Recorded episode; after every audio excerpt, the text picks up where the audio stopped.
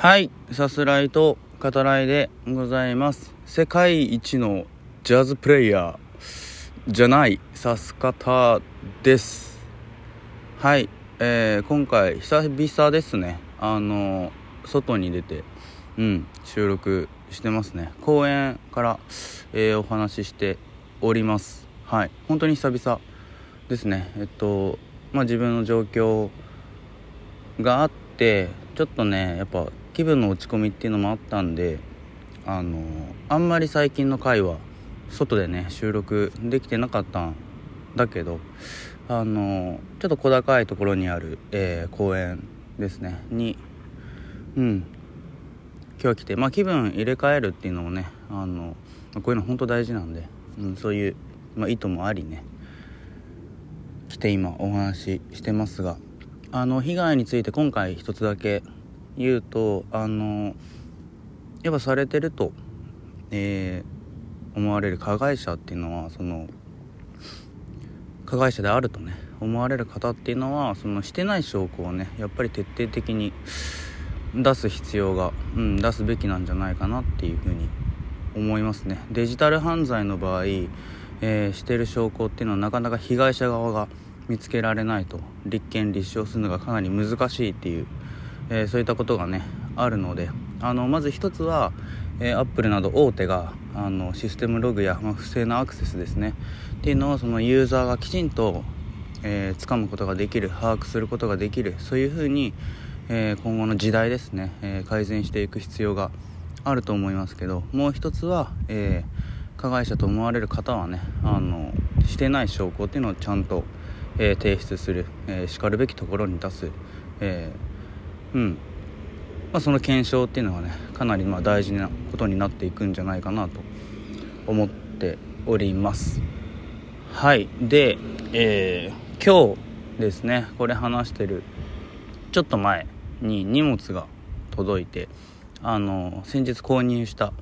えースカートですね。メンズスカートが届きました。はい。イエーイ。お前だけだっつってね。お前だけだイエーイっつってるのはっていうそういう話ではありますけどあの今回はフリルスカートですね。フリフリ。うん黒の。ですけどなんかね持ってみた感じはちょっと重めだなって思ったんだけど履いてみて動いてみるとかなり動きやすいですね。うん。あの前に買ってるロングスカートだったり、まあ、他にもね袴パンツやバルーンパンツや、えーちょっと緩めのねあのユニセックス的な、えー履物っていうのかな、うん、そういうのはいくつかありますけどその中でもね僕今回その買わせていただいたフリルスカートはかなり動きやすくて、うん、重宝しそうだななんて思いながらおります。やっぱ上がるよね。上がるわっていう ところがありますね。はい。どんなに、まあ、苦しい時でも自分に関してはその被害とかもあるし辛かったりうん本当に理不尽なね、えー思いそういった状況っていうのはあったりもする。人が言ってることが本当に、えー正しいかどうかもわからないし、えー口ではねあるいはその、え言葉ではねその言ってることと裏でやってることとかねあの違ってたりする。そのことに傷ついたりもするけれどうん。あのどんなにしんどい時でも例えばこうファッションねおしゃれ、うん、にこう気を使ってみたりとか少しでもこう気分が上がることですよね、うん、やってみるっていうのもいいんじゃないかな。いや本当に大事なことだなって思いますね。辛い時でもねあの自分を信じることっていうのは本当に重要だと思うのでもちろんその正しさを前提としてね。うん。で、えーまあ、自分を信じるっていうのは自分が好きなものだったりさ大切にしたいことだったりそういう人だったり、うん、その全てをね、えー大切にしていいんだっていうことですね。間違ってるわけないんだっていう。はい。そのことをねあの指す方はずっと信じているし今回お話しするブルージャイアントもさあのジャズを信じてるんだっていう言葉があるけれど、うん、やっぱ大切なものを大切にすることをね指す方は信じてきたしこれからもねあの本当にシンプルな言い回しにはなるけどでも本当に難しいことでもあるから模索しながらねそれでも信じていけたらいいなと、えー、日々思いつつ、うん、感じつつ。今はねまだ生きて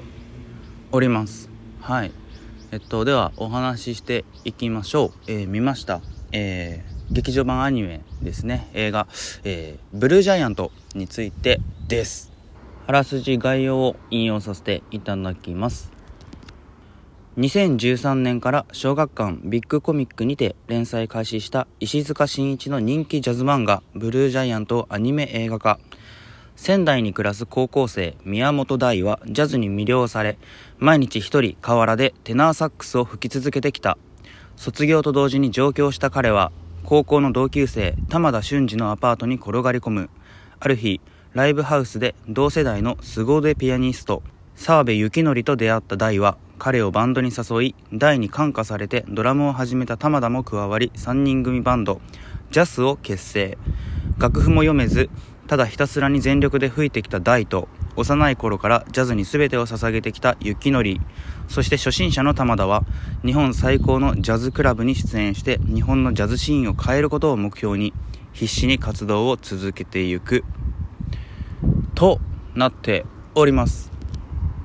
はい。で、えっと、あらすじにもあった、えー、3人組ですね。ジャスを、えー、それぞれのその演奏シーンですね。を担当されてるのは、えー、大のサックスですね、え、ドリカムドリムズカムトゥルー、え、との共演などでも知られる、え、馬場智明さん、え、ピアノ、えー、雪のりですね。は、えー、上原ひろみさん。上原さんが、えー、今回、えー、映画音楽もね担当されております。どれも素晴らしいですね。はい。えー、で、えっと、ドラム玉田ね、うん、は、えっと、ミレニアムパレードや、えっと、くるりのサポートメンバーとしても活躍されている、えー、石若さん石若俊さん、うん、が担当されてるということですね。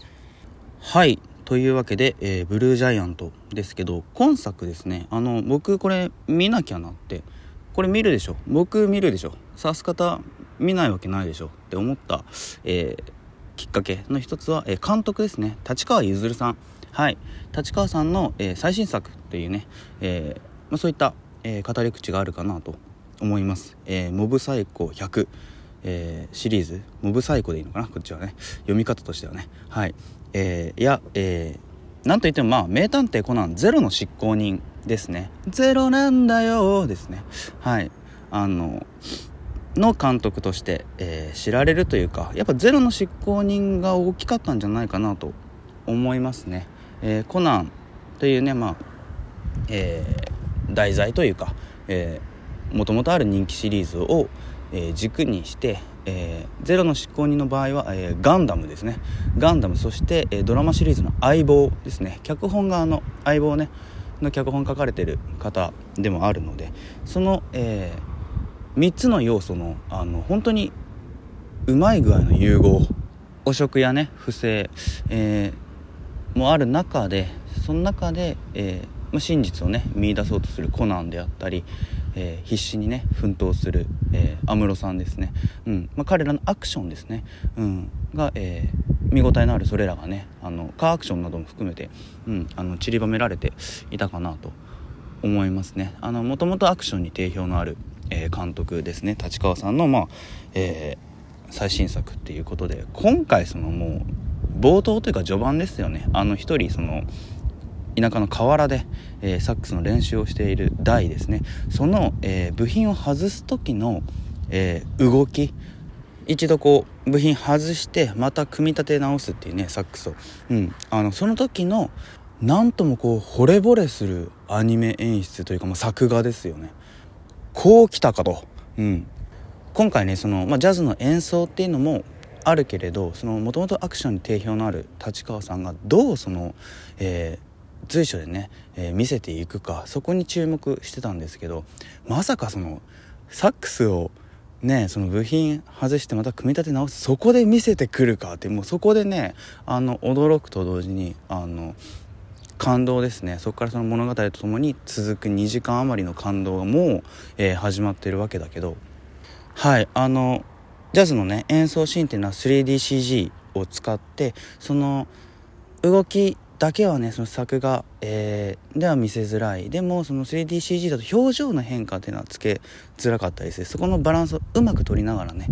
それぞれのこうプレイヤーの躍動がねあの描かれているかなというふうに思いますね。その雪のりの、えー、ピアノ演奏であったり、えー、大がこう情熱をねその演奏に、えー、込めてねサックスをこう吹くシーンっていうのは 3DCG がね扱えて体全体でこう表現するっていう、うん、プラスジャズなので